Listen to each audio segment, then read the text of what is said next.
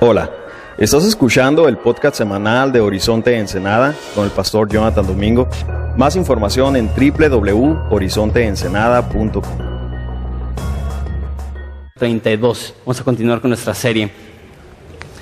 Hechos capítulo 4, versículo 32. Y yo voy a orar. Jesús, te doy tantas gracias porque eh, tú nos has dado eh, no solamente una guía de saber cómo vivir, eh, sino que nos has manifestado tu esencia, tu carácter, tu naturaleza a través de la escritura. Y podemos ver la escritura y no solamente responder la pregunta quiénes somos, pero aún más importante podemos contestar la pregunta a quién adoramos y conocerte más íntimamente y tener un entendimiento real de quién eres tú. Padre, te pido en ese texto que es algo complicado, que me des sabiduría para explicarlo y expresarlo de la forma correcta, el significado que tú le quieres dar. Padre, te pido que podamos ser retados y a la vez consolados por ese texto tan maravilloso, pero a la vez eh, tan fuerte. Te damos gracias en el nombre de Cristo Jesús. Amén. Quiero dar un resumen breve de lo que hemos visto hasta ahorita en el libro, porque siento que es importante verlo como una historia y no solamente como historias pequeñas, sino que, todo el libro de Hechos lleva una continuidad. Y de hecho estaba hablando en ese viaje que, tuve al DF hace poco con, con Paco Palafox, un comediante cristiano caricaturista, y él me dijo que él llegó a, la iglesia porque le interesaba el estudio verso a verso, porque se le hacía como una serie. Él era fanático de Star Wars. Y así como en Star Wars es como que episodio 4, 5, 6, después 1, 2, 3, y todo es una continuación, así también es algo bello de ver la Biblia verso a verso que ves la continuación. Y si tú eres de mi generación, eh, tú fuiste eh, los que vimos Dragon Ball Z, este, lo vimos desde el principio, los como cinco mil episodios lo vimos hasta el final. Y, es bueno ver la Biblia de esa forma, que, que esas no son historias individuales, sino que es una serie que lleva continuidad. Entonces, eh, empezó con 120 personas orando por el poder del Espíritu Santo en un cuarto. Desciende el Espíritu Santo, hay lenguas de fuego sobre su cabeza, hay viento y de repente salen a predicar. Y después de un mensaje eh, se unen tres mil personas a la iglesia. Entonces, de un día a otro, la iglesia crece de 100 personas a 3.000 personas. Y después nos explica cómo interactúa la iglesia, cómo participa la iglesia, cómo funciona la iglesia. Nos dice que perseveraban en la doctrina de los apóstoles, en el partimiento de pan, en la comunión unos con otros, en la oración. Y nos dice, ok, así opera la iglesia. Y transcurre un tiempo, no nos dice cuánto, pero están yendo a orar al templo y ven ahí a un cojo y, lo sanan milagrosamente. Y después de haber sanado ese cojo milagrosamente, se reúnen miles y miles de personas. Se levanta Pedro y predica el Evangelio. Y después de esa predicación, cinco mil hombres se unen a la iglesia. son tantos que ni siquiera tuvieron tiempo para contar mujeres y niños. La mayoría de los comentaristas especulan que la iglesia para ese entonces ya eran mínimo entre 13 y 15 mil personas.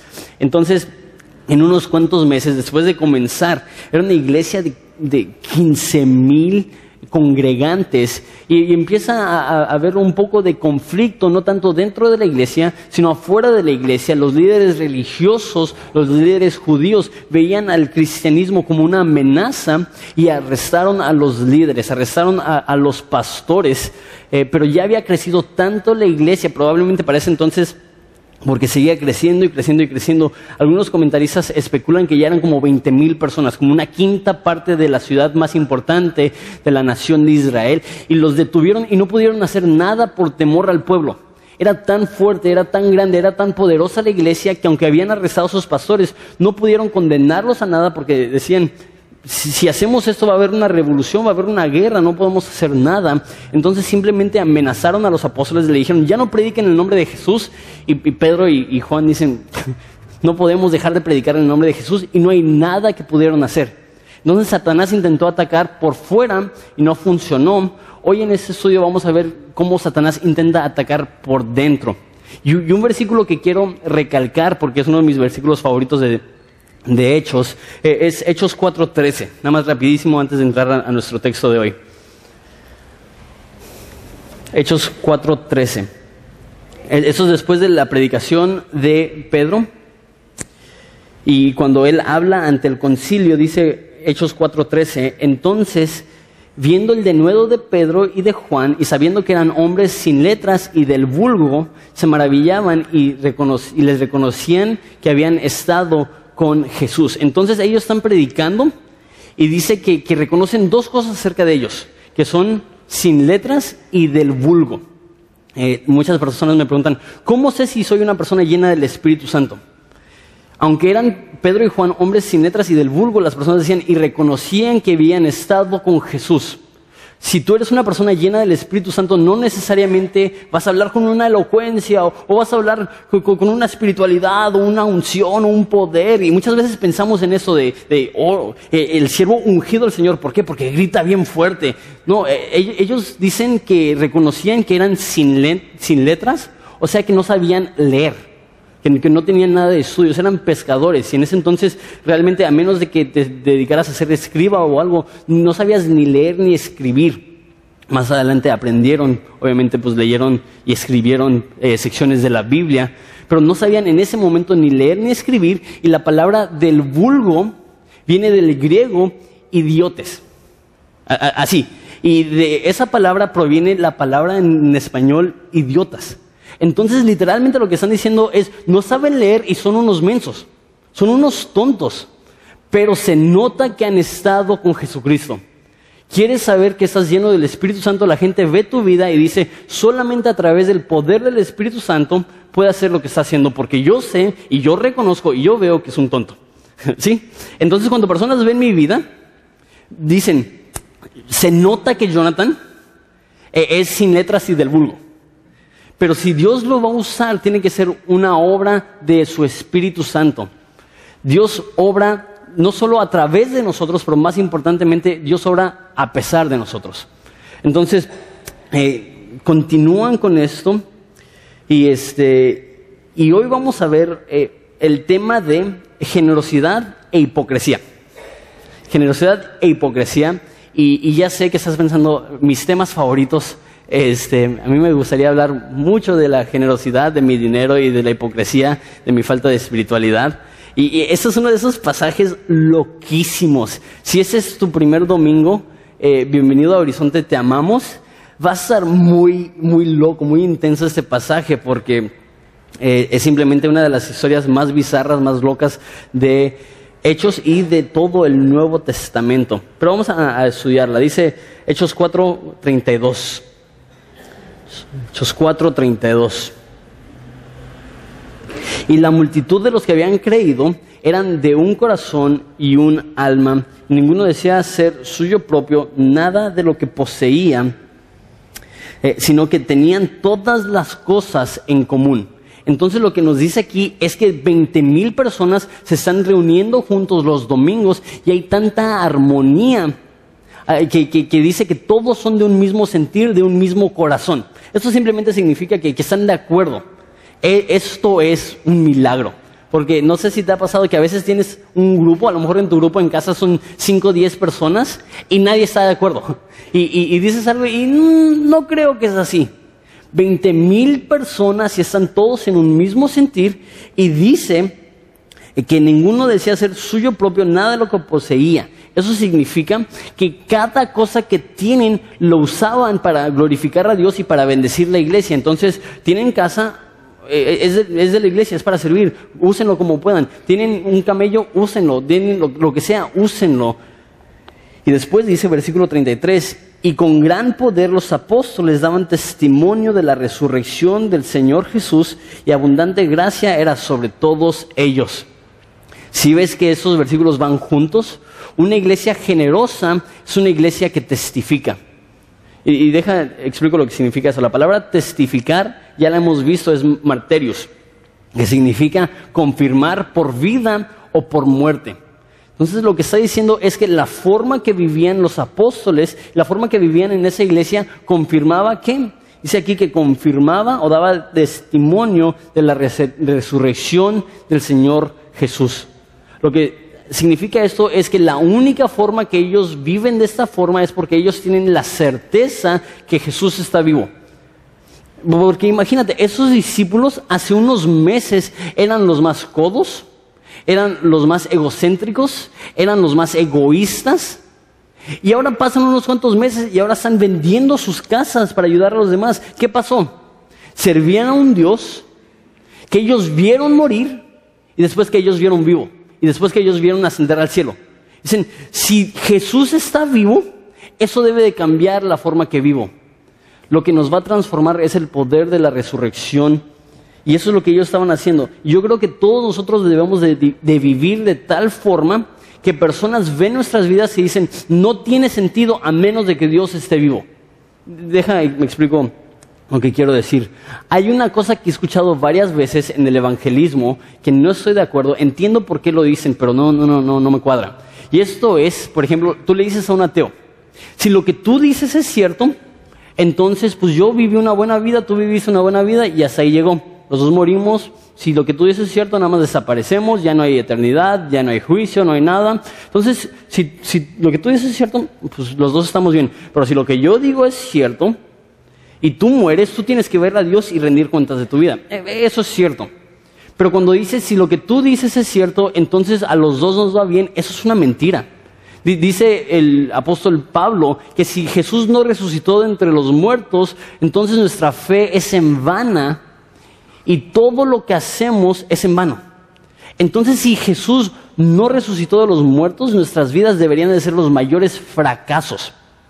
Debemos de vivir de tal forma que si esto es un mito, estaríamos destrozados, devastados, porque hemos invertido toda nuestra vida en esto.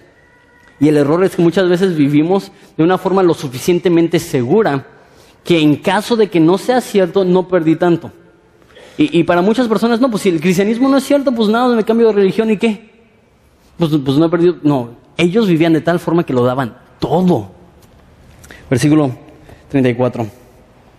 Así que no había entre ellos ningún necesitado, porque todos los que poseían heredades o casas las vendían y traían el precio de lo vendido y lo ponían a los pies de los apóstoles y se repartía cada uno según su necesidad. Entonces, eh, la, frase según su necesidad nos demuestra que eso no era algo que se hacía todos al mismo tiempo, que todos agarraron y todos vendieron su casa y todos tuvieron una super mega ofrenda. Eh, sino que aquí dice conforme cada necesidad. Cuando llegaba una necesidad a la iglesia, habían personas que decían, yo, yo quiero ayudar, yo quiero apoyar. A tal grado, eso es increíble, eso es impresionante, que vendían casas, que vendían propiedades, que vendían su herencia y decían a Pedro, a Juan, toma, eso es para ayudar a los que tienen necesidad. Y hay personas que dicen que esto apoya entonces el socialismo y el comunismo. Eh, pero un, comentarista lo dice yo creo que de una forma muy correcta. Eh, el comunismo es todo lo tuyo es mío. Y es, y es, la clase baja viendo la clase alta diciendo, tú me debes a mí porque tú tienes más que yo. Eso es comunismo. Cristianismo es personas de bienes, ven a los demás y dicen, ¿cómo puedo ayudar? ¿Cómo puedo servir? Lo mío es tuyo. No es algo que exige, sino que ofrece. No es algo que demanda, sino que otorga. Entonces empiezan a, vender sus heredades, sus casas, y entonces todos los cristianos deben de vender su... No, no, no, eso es conforme a las necesidades.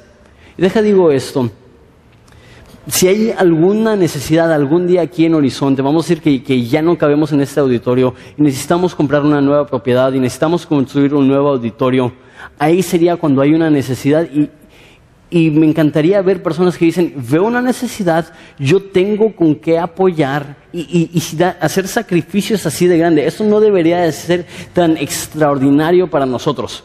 Pero lo que sí estoy diciendo es, eh, si no has vendido tu casa, no digas, eh, estoy haciéndolo de la forma correcta porque hay una escritura en Proverbios que dice, el hombre sabio le deja herencia a los hijos de sus hijos. Entonces hay veces que vendemos todo lo que tenemos y lo damos a la iglesia. Hay veces que no vendemos todo, sino que hacemos buenas inversiones para poder invertir en nuestro legado. Entonces, ¿cómo sabemos cuánto dar? Ya te digo eso. Pregúntale a Dios. Pregúntale a Dios. Dile, Dios, a ti te glorifica la cantidad que doy. Y, mira el ejemplo de este hombre, Bernabé. Mira versículo 36. Entonces José a quien los apóstoles pusieron por sobrenombre Bernabé, que traducido es hijo de consolación o hijo de ánimo, algunas traducciones dicen, levita natural de Chipre, como tenía una heredad, la vendió y trajo el precio y lo puso a los pies de los apóstoles. Entonces este hombre vende su heredad, que probablemente era una propiedad. Hija, digo esto, esto es loco. Porque para nosotros una casa puede ser importante, ¿no? ¿no? sé cuántas personas han comprado una casa. Yo ahorita estoy comprando una casita Infonavit en Punta Banda. Y si yo vendiera mi casa y lo diera todo a la iglesia, saldría muy afectado económicamente. Pero nada que ver con ellos, porque su heredad, su propiedad, su casa, no la compraron ellos. E, esa es una heredad, ellos lo heredaron. Esa casa donde vivían era la casa de sus papás, de sus abuelos, de sus bisabuelos, de sus tatarabuelos, y esa casa iba a ser la casa de sus hijos, de sus nietos, de sus bisnietos, y al venderlo estaban dando literalmente todo. Era un sacrificio completo y recibe el nombre Hijo de Consolación. Y me imagino que, él era de muy alta estima entre los apóstoles. Y de hecho Bernabé es, un personaje importantísimo en el libro de Hechos. Él va a ser la persona que disipula, a, el, único que acepta a Saulo y lo disipula, que después se convierte en Pablo. E, él fue el que disipuló a Juan Marco, que fue el que escribió el Evangelio de Marcos. Él fue el pastor de la iglesia en Antioquía que llegó a ser la iglesia más fuerte después de la iglesia en Jerusalén, este hombre va a ser muy usado. ¿Cómo empezó? Un gran sacrificio, generosidad. Y estaba escuchando un sermón del comentarista que más respeto, David Gusick, y dijo algo muy interesante, y más en nuestro movimiento Capilla Calvario, porque nuestro entendimiento es no queremos hacer mucho énfasis en dinero porque hemos visto el abuso de eso. Y muchas iglesias que dicen, tú tienes que dar, tú tienes que dar, y si no das le estás robando a Dios, y si no das no vas a tener bendición, y si no das tú no vas a ser sano, y si no das tu matrimonio se va a arruinar. E, eso no lo vemos en la Biblia, e, e, eso, eso no es bíblico. Pero lo que dice David Gussi, que creo que es muy cierto, que cuando enseñamos verso a verso, cada vez que habla del dinero debemos de hablar con claridad y explicar lo que dice. Y sí como cristianos debemos de ser reconocidos por nuestra generosidad.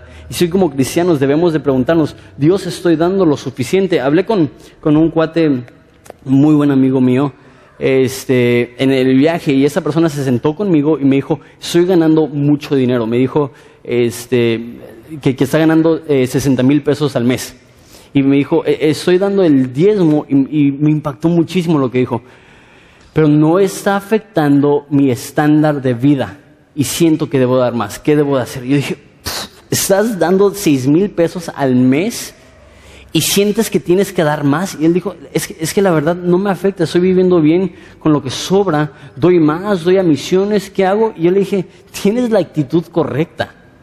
Y muchos de nosotros es como que, ah, pues, pues, pues pasa la ofrenda y es como que la moneda más, más pequeña, cinco, no, no, no, ah, está una de dos. No, no, no. debe de ser, Dios ¿Cuánto debo de darte? Dice las escrituras que hay quien dé conforme se propuso en su corazón. Ahora, eh, aquí tampoco manejamos eso de sobres, eh, porque la, Biblia dice que no sepa tu mano derecha lo que da tu izquierda. O, o, sea, no queremos saber cuánto das, porque igual y si hay alguien aquí que da mucho, eso a lo mejor va a causar que haya favoritismo. Entonces, Tú, puedes tener la libertad de hacer lo que dice eh, segundo de Corintios, dar conforme Dios puso en tu corazón, no por necesidad ni por tristeza, sino porque Dios ama al dador alegre. Y ese hombre, me imagino que recibió mucho reconocimiento. Imagínate que Pedro te ponga un apodo. E, ese es el nivel de influencia que tuvo Bernabé. Su nombre era José y era tan reconocido por la iglesia que ya hasta tenía un apodo y obviamente tuvo mucho reconocimiento y yo creo que eso causó en, en Ananías y Zafira un poco de envidia. Mira conmigo el versículo 1 del capítulo 5. Pero cierto hombre llamado Ananías, con Zafira su mujer, vendió una heredad. Ananías significa Dios ha provisto o Dios es un Dios de gracia. Entonces, eh, el hecho que tiene una casa y que la va a vender demuestra que probablemente es una persona de dinero, de lana. Y su esposa se llama Zafira. Eh, Zafira significa hermosa o este, como la piedra este, zafiro. Y zafiro e, e, es una gema azul. Entonces, eso es lo que significa su nombre. Entonces, me imagino que mínimo ellos tienen la apariencia de un matrimonio bendecido económicamente y que Ananías se casó con una mujer muy bella. Mínimo eso es lo que significa su nombre. Entonces, de fuera se ven bastante bien. Pero mira lo que hicieron. Versículo 2. Y sustrajo del precio, sabiendo también su mujer, es un complot, y trayendo solo una parte y la puso a los pies de los apóstoles. ¿Esto es malo? ¿Es, es malo? Imagínate, si vamos a decir que son unas personas ricas, vamos a decir que tienen una casa de un millón de pesos. Venden la casa de un millón de pesos y traen 750 mil pesos. ¿Eso es malo? Claro que no. Entonces, si tú conoces la historia, tú vas a saber que no les va muy bien. ¿Cuál es el problema? El problema es la palabra ahí, sustrajo. Porque esa palabra sustraer no solamente es quitar, pero la, la palabra que se usa ahí es literalmente robar. Y yo creo que lo que están haciendo y el pecado que están cometiendo no fue que no dieron suficiente, sino que dieron de una forma que tenía hipocresía. Porque vendieron su casa y dijeron, te estamos dando todo, cuando realmente no, estaban dando todo. Y el pecado que cometieron era pecado de hipocresía, no de falta de generosidad. Y digo esto, eh, en la iglesia hay dos tipos de personas, generosos, hipócritas. ¿Por qué? porque la Biblia dice que todos debemos de ser generosos. Y cuando digo eso no estoy hablando solamente del dinero, sino de, todo, de nuestras vidas, de nuestro tiempo, de nuestros talentos, de nuestros tesoros. Si tú estás aquí y tú eres extremadamente talentuoso y no lo usas, eso también no es ser generoso. Eh, y la Biblia dice eh, que todos debemos de dar, eso es de nuestro tiempo, de nuestro talento, de nuestro eh, tesoro. Y si no estamos dando, entonces queremos tener la apariencia de hacerlo y tenemos esas dos opciones, o ser generosos o ser hipócritas. Ananías y Zafira escogieron ser hipócritas y mira lo que pasa. Eso es lo que digo que, hace que ese texto sea muy loco. Y dijo Pedro, Ananías, ¿por qué llenó Satanás tu corazón para que mintieses al Espíritu Santo y sustrajeses del precio de la heredad? Lo que está diciendo es, Satanás te tentó a ser hipócrita. Satanás nos tienta, nos tienta, a, ser hipócritas. Lo que quiere Satanás es que tú estés satisfecho con una apariencia de espiritualidad sin una realidad de espiritualidad. ¿Y, cuántas veces hemos vivido eso? Y, y, eso lo veo, por ejemplo, no sé, vienes en el carro y vienes rumbo a la iglesia y te estás aventando el pleito del siglo con tu esposa. Así, este, eh, ya amenazas de muerte, que la vas a entregar a Al Qaeda y quién sabe qué. Y se, están peleando a todo lo que da. Llegan a la iglesia y ¿qué es lo que pasa? De repente tienen la sonrisa más grande del mundo. Hola, ¿cómo estás? De maravilla. Tu matrimonio es una bendición. ¿Y qué es lo que estás haciendo? Estás queriendo demostrar una espiritualidad que no posees. ¿Sabes qué? Di, tuvimos una semana difícil, ¿puedes orar por nosotros? No hay nadie casado, a lo mejor los solteros sí te van a juzgar, pero no hay nadie casado que va a pensar menos de ti por eso. Porque van a decir, claro, todos tienen problemas, todos batallamos, todos necesitamos ayuda, claro que sí voy a orar por ti. Si hubiera llegado Ananías y hubiera dicho, ¿sabes qué? Estamos pasando por una situación económica, solamente podemos dar mm, la mitad del valor de la casa, nos vamos a quedar con... ¿Tú crees que Pedro hubiera dicho, ay, ay, mira Ananías, qué codo, no, él hubiera dicho, wow, estás dando la mitad de lo que vale tu casa, gracias. Pero es porque ellos querían aparentar una espiritualidad que no poseían. Él dice, ¿qué estás haciendo? Mira lo que dice versículo 4. Reteniéndola no te quedaba a ti. Está diciendo, es tuya. No tienes que dar, nadie te está obligando a dar. Y, y deja, digo eso, no des porque te sientes obligado o manipulado. E, el dar es un privilegio. Y si te sientes manipulado, por favor no des. Él dice, era tuyo, no tenías que darlo, no estaba en tu poder. ¿Por qué pusiste esto en tu corazón? No has mentido a los hombres, sino a Dios. Entonces le da una exhortación, una reprensión. Si te soy honesto, no tan fuerte. E, e, esa es la misma persona que, en otros lugares dice, generación de víboras, que dice, y en ese libro paredes blanqueadas, hipócritas, hijos del diablo, frases así muy fuertes. Aquí nada más dice, ¿qué estás haciendo? no le estás robando a Dios, no le estás mintiendo a Dios, perdón, no le estás robando a Dios, ay, no le estás robando a los hombres, no le estás mintiendo a los hombres, le estás robando y mintiendo a Dios. ¿Qué te están pasando? Y mira lo que pasa, versículo 5. Y al oír estas palabras, cayó e expiró. O sea, se murió, caducó, como la leche. Así nada más cae y muerto. Y nota que, que Pedro no dijo, maldito seas, te vas a morir. No, no, no. Nada más está diciendo, ¿qué has hecho? Y de repente, cae muerto Ananías. Yo me imagino que hasta Pedro estaba como que, no, era para tanto, hacía Ananías. Des- despiértate. Y- y yo creo que él ni siquiera estaba pensando, Dios lo va a matar. Simplemente está diciendo, ¿qué estás haciendo? Estás mintiendo. Y, y, ojo, esa es la única vez que veo que alguien es tumbado por el Espíritu Santo en todo el Nuevo Testamento. Y imagínate que eso pasara en nuestra iglesia. Llega una hermanita a pedir oración y de repente azota. De repente, órale, hoy, sí vino, viene ungido Jonathan. Es, y de repente ven, checan el pulso, está muerta. y me imagino las personas que estaban ahí con, con Pedro están como que, ¿qué acaba de suceder? Y, imagínate, así, na- nada más, y, y- la forma que lo dice, cayó y expiró, casi lo dice con, con- con una ironía. Y dice versículo 6 que los hombres, eh, los jóvenes se levantaron y lo envolvieron y sacándolo y lo sepultaron. No tiene servicio funeral, no nada, nada más lo ven y, casi casi me lo imagino como en las películas, sacándolo por las piernas hacia el pobre Ananías. Y sacan y lo sepultan. Y mira lo que pasa con su esposa ahora, versículo 7. Pasando un lapso de como tres horas, sucedió que entró su mujer no sabiendo lo que había acontecido. Entonces, pasan tres horas, ella no sabe que ha muerto su esposo. Eh, versículo 8. Entonces Pedro le dijo, dime, eh, ¿vendiste en tanto la heredad? Ella dijo, sí, en tanto. Nota que Pedro le está dando una oportunidad para que se, para que se arrepienta.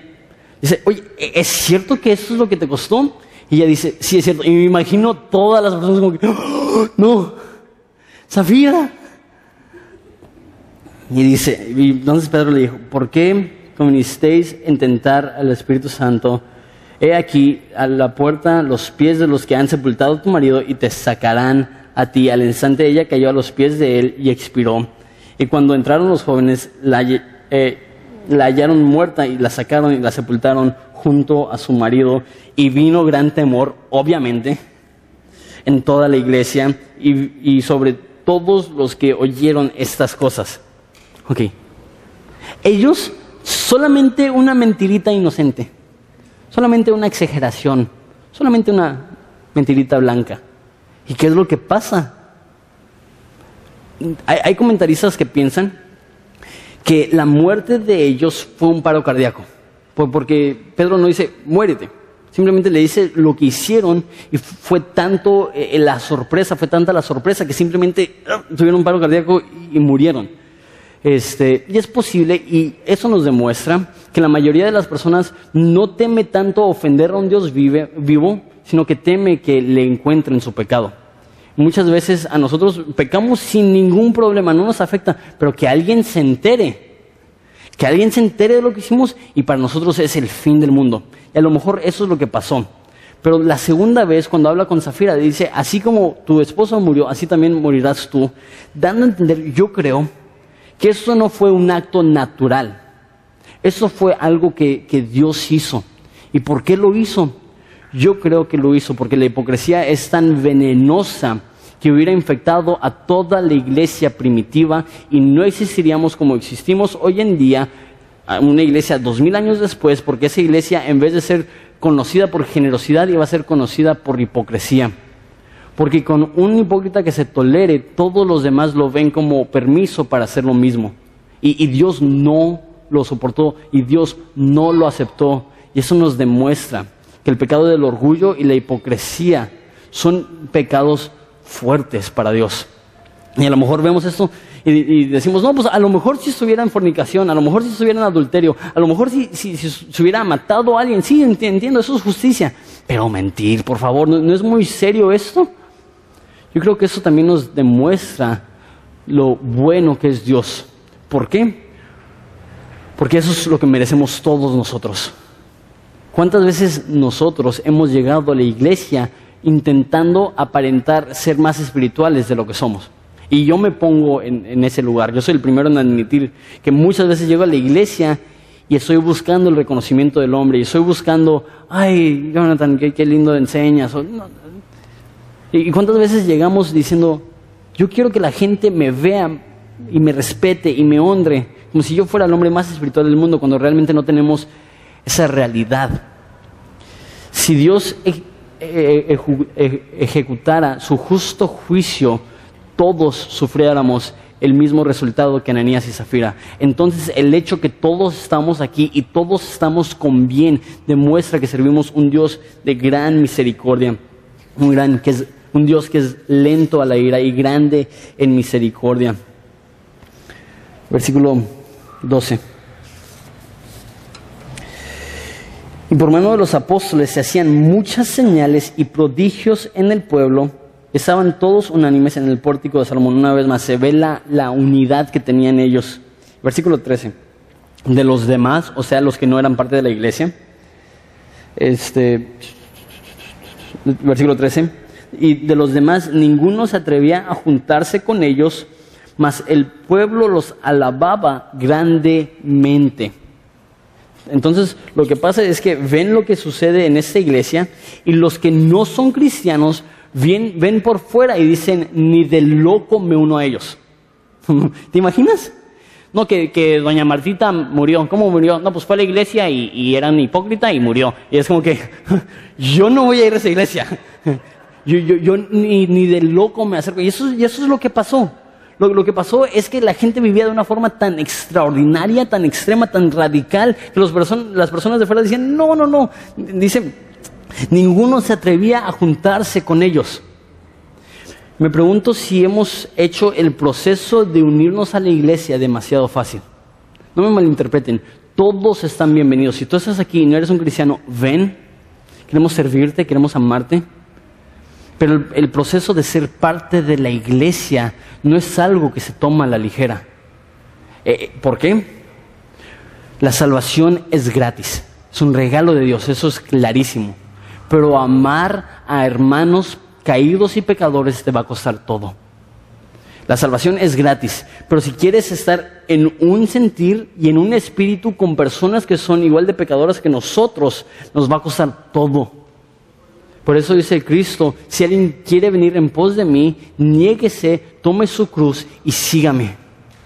Me pregunto si hemos diluido tanto el concepto de la iglesia, si el concepto de la iglesia ya es algo tan superficial, que todos se consideran miembros de la iglesia y, por ese mismo motivo, porque llegan sin ningún problema, se van sin ningún problema y, llegan y, no sienten ninguna responsabilidad a amar a sus hermanos, a servir a sus hermanos, a, estar ahí para apoyar a sus hermanos. ¿Por qué? Pues porque llegaron a, la ligera y, pues, pues, yo, yo, no sé todavía si me voy a quedar aquí. Pues ¿cuánto tiempo tienes asistiendo? No, pues 12 años, pero es que, es que, es que no sé si esa es la iglesia para mí y, no, y, este, y, ¿cuánto tiempo tienes de iglesia? No, pues, pues 23 años, pero pero ya he ido como a 50 iglesias y la verdad no me late. Yo, yo, creo, yo creo que mi relación con Dios es algo, algo personal. Aquí vemos que había un temor en unirse a la iglesia, que no se unían a la iglesia a la ligera, porque unirse a la iglesia es declarar públicamente, no soy independiente, necesito ayuda de Dios y necesito la ayuda de los demás, y es este, reconocer públicamente, yo reconozco que nadie de los que están a mi alrededor es independiente y que ellos necesitan de mi ayuda, que ellos necesitan de mi servicio. Eso es lo que significa coinonía, eso es lo que significa que estaban unánimes, es ayuda mutua, es servir y sacrificarte por los demás. Ahora, eso es una paradoja, porque mira, dice, nadie se quería unir, todos tenían miedo, alababan a la iglesia, reconocían, wow, eso es increíble, nada más no quiero unirme, pero, versículo 14, y los que creían en el Señor aumentaban más, gran número así de hombres como mujeres. ¿Mm? Entonces dice, nadie se quiere unir y creció el nombre. Me pregunto si cuando disminuimos el estándar, también cerramos las puertas porque predicamos un evangelio falso. Y si tenemos el estándar que tiene la Biblia que eso permite que más personas conozcan a Jesús porque están tomando una decisión enterada de Jesús. Déjate, deja, me explico rápidamente. Desafortunadamente, mucho del trabajo que hacemos en Horizonte es corregir doctrinas erróneas que te hacen pensar, ¿sabes qué? Dios escribió un libro, ese libro, ¿y sabes por qué lo escribió? Porque Él quiere que tú estés feliz, porque Él quiere que tú no tengas problemas, porque Él quiere que tú tengas salud. No, no, no. Este libro se escribió para que nosotros sepamos que estamos desesperadamente en necesidad de un Salvador, que nos hemos alejado tanto de la verdad, que Él vino a rescatarnos, que Él vino a redimirnos, que Él vino a sacarnos de la vida que estamos viviendo y darnos una nueva vida a través de su Espíritu Santo. Y si esto no se predica, ¿sabes qué? Van a haber iglesias llenas de ovejas enfermas. Pero si se predica la verdad del Evangelio, yo creo que ovejas saludables se reproducen naturalmente. Y yo creo que cuando entienden la realidad de la escritura y no es algo superficial y no es algo de mentiritas y no es algo que se escucha bien pero no es realidad, yo creo que, es cuando la palabra dura, fuerte, dolorosa, que es como una espada de dos filos, que es como un fuego, nos penetra, de repente decimos, wow, necesito compartirlo. Entonces, aunque había un respeto y una admiración tremenda por la iglesia, la iglesia seguía creciendo. Y, una vez más, ese pasaje también está bien padre. Tanto que sacaban este, a los enfermos a las calles y los ponían en camas y lechos para que al pasar Pedro, a lo menos su sombra cayese sobre alguno de ellos y aún de las ciudades vecinas muchos venían a Jerusalén trayendo enfermos y atormentados de espíritus inmundos y todos eran sanados. Una iglesia que tiene un alto estándar de lo que significa ser cristiano, también va a ser una iglesia que va a ser usada por Dios para hacer milagros. Y yo creo que es imposible ser un cristiano genuino y no experimentar lo sobrenatural en tu vida. ¿Por qué? Porque Cristo dijo, los que creyesen en mi nombre harán cosas aún mayores que yo. Y eso es lo que estamos viendo en la vida de Pedro. Jesús nunca sanó con su sombra. Y ellos estaban trayendo enfermos a Pedro y con su sombra eran sanados. Ahora, no siempre va a ser lo sobrenatural en este aspecto, pero siempre vamos a pedir que Dios sane si tú estás aquí y conoces a alguien que, está endemoniado, creemos que eso puede suceder, no creemos que un demonio es más fuerte que Jesús, entonces no creemos que un cristiano puede ser endemoniado, pero sí creemos que si hay alguien en tu familia que no es cristiana, que puede realmente estar sufriendo por un demonio. Y no creemos que todas las enfermedades son causadas por demonios. Hace poco eh, me estaban comentando de una amiga que tiene, este, que tiene esquizofrenia y dijeron, no, es que tienes que sacar el demonio. Y yo dije, uno, si es un demonio, ¿por qué le funciona la medicina? Porque, pues, eh, un demonio es algo espiritual, medicina es algo físico. Entonces, si fuera un demonio, eh, medicina no ayudaría. ¿Sí, ven eso? Pero sí hay casos en el cual sí hay eh, ataques demoníacos y estamos aquí para servir. Pero nota esto, cuando una iglesia es bíblica, señales van a acompañar. Y no es que nos enfocamos en las señales, sino que nos enfocamos en Cristo y ese crucificado, y Él va a respaldar la palabra y la predicación con sucesos sobrenaturales, ya sea sanidades, o yo creo que muchas veces es personas viviendo de una forma extraordinaria y sobrenatural. Yo creo que es más difícil que una iglesia esté unánime y de un sentir que levantar a un cojo. Yo, yo creo que también esos son milagros de Dios. Entonces quiero terminar eh, repasando cinco puntos. Lo primero es lo que vimos con, con Bernabé. Si queremos impactar al mundo, no podemos ser apáticos. Y la, la realidad es que vivimos en un mundo que eh, ha sufrido y está sufriendo mucho dolor, mucha tragedia. Y ahorita el país está en estado de caos donde hay una división tan grande por cuestiones de gustos políticos, donde hay una división tan grande por división familiares, donde hay una división tan grande porque eh, la forma que se están criando los niños ahora es muy adverso a sus papás y hay un dolor tremendo. ¿Sabes qué es lo que tenemos nosotros? Esperanza. Pero ¿sabes cómo podemos utilizar esa esperanza? Viviendo de una forma que es totalmente diferente a todos los demás a nuestro alrededor. Si vivimos de la misma forma, si vivimos en apatía, jamás, jamás, jamás vamos a ser capaces de impactar a los que están a nuestro alrededor. Número dos, la hipocresía es venenosa. La hipocresía infecta. Cuando tú vienes en un estado de hipocresía, personas van a ver eso y van a decir, ah, si él puede, si él que, que le va bien en su trabajo, tiene una esposa muy linda, si él puede vivir en hipocresía, pues yo también. Hipocresía es venenosa, pero deja digo esto. Así como la hipocresía es contagiosa, así también la generosidad, el agradecimiento. ¿Alguna vez has estado con una persona que es agradecida? Cambia tu perspectiva. Tengo un amigo que es pastor, lo van a conocer. Primero Dios va a venir a predicar en octubre, se llama Raulito. Eh, y él tiene 25 años. Eh, le pregunté, oye Raulito, ¿cuánto pesas? dijo 40 kilos. Entonces, eh, pesa lo mismo que mi pierna. Este, eh, eh, eh, mide, no sé, como 1,50 y feria, súper chiquito, pero lo ves y él es agradecido porque Dios lo está usando. Y dice, Dios no tiene por qué usarme. Y él plantó una iglesia con 30 personas hace tres años, ya son 300, casi 350 personas. Y, siempre que estoy con él veo su agradecimiento y es contagioso. Y yo empiezo a estar agradecido por todo lo que Dios está haciendo en mi vida. Yo empiezo a estar agradecido por todo lo que está haciendo Dios en nuestra congregación. Tienes la decisión, ser una persona generosa y agradecida, y eso será contagioso. Ser una persona orgullosa, hipócrita, y eso también será contagioso. Número tres, Dios es el mismo ayer, hoy y por los siglos. Y a veces vemos en el Antiguo Testamento que, Dios ejercía juicio sobre personas. ok, eso es el Antiguo Testamento, pero en el Nuevo Testamento no. aquí estamos viendo que aún en el Nuevo Testamento Él ejerce su juicio. Entonces eso debe de darnos temor de Dios. Saber que, que, Dios sí es compasivo, pero que Dios no va a tolerar ciertas cosas. escúchame bien, Dios no está dispuesto a que alguien lastime a su iglesia.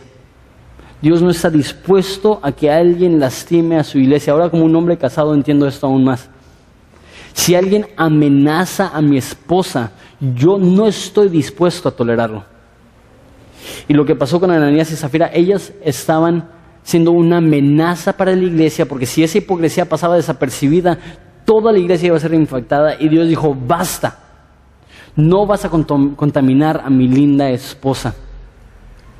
Dios es el mismo ayer, hoy y por los siglos, y Él protege a su esposa, la iglesia. Número tres, perdón, número cuatro. Todos merecemos la muerte todos, así como Ananías y Zafira murieron, eso fue el justo precio por sus acciones. No, era algo exagerado, no era algo pasado, no era algo tacaño, no, no era algo malo, era simplemente lo que merecían. Y eso nos demuestra que tenemos un Dios que es tardo en airarse, es bueno, es compasivo, sus misericordias son nuevas cada mañana. Si tú estás aquí, no es demasiado tarde.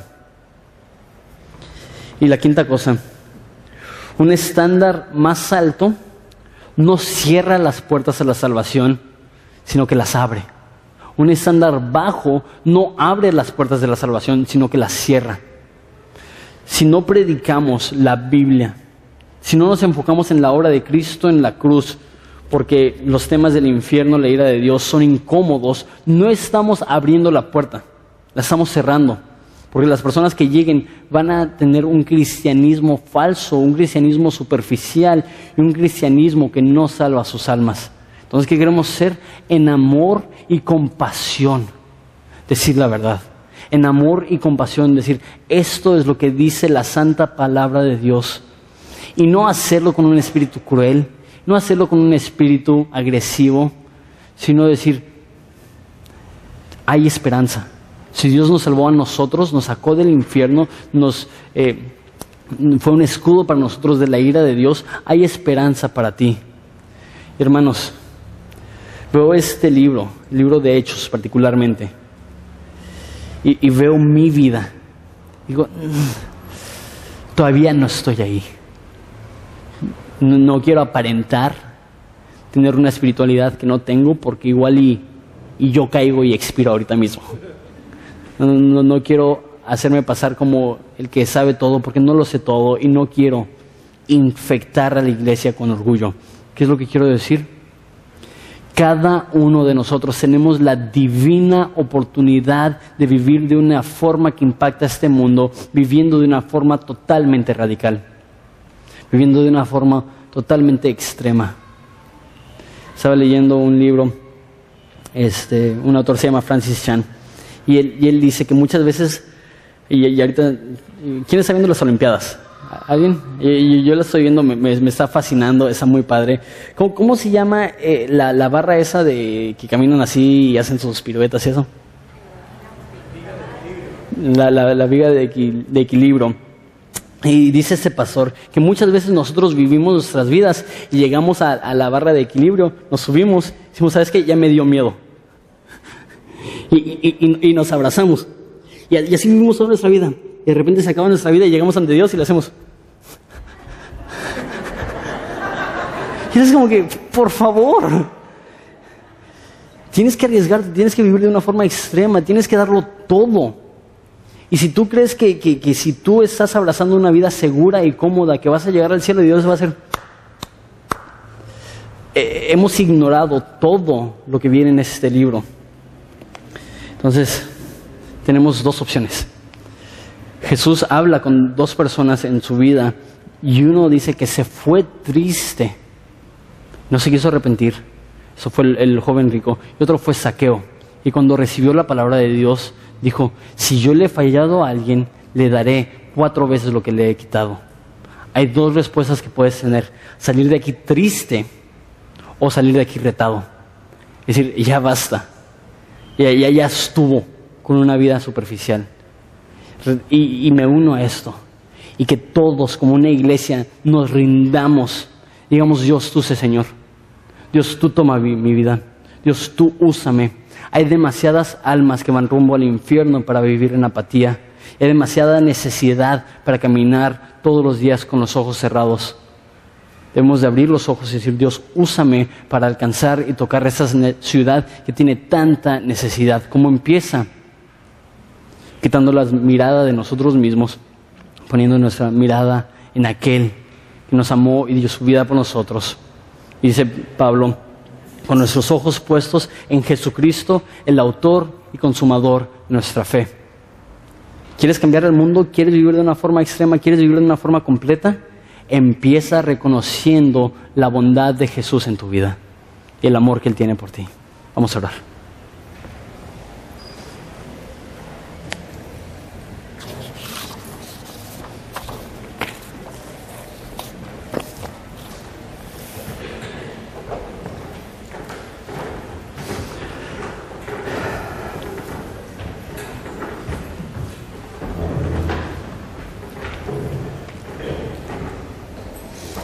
Padre, te damos gracias porque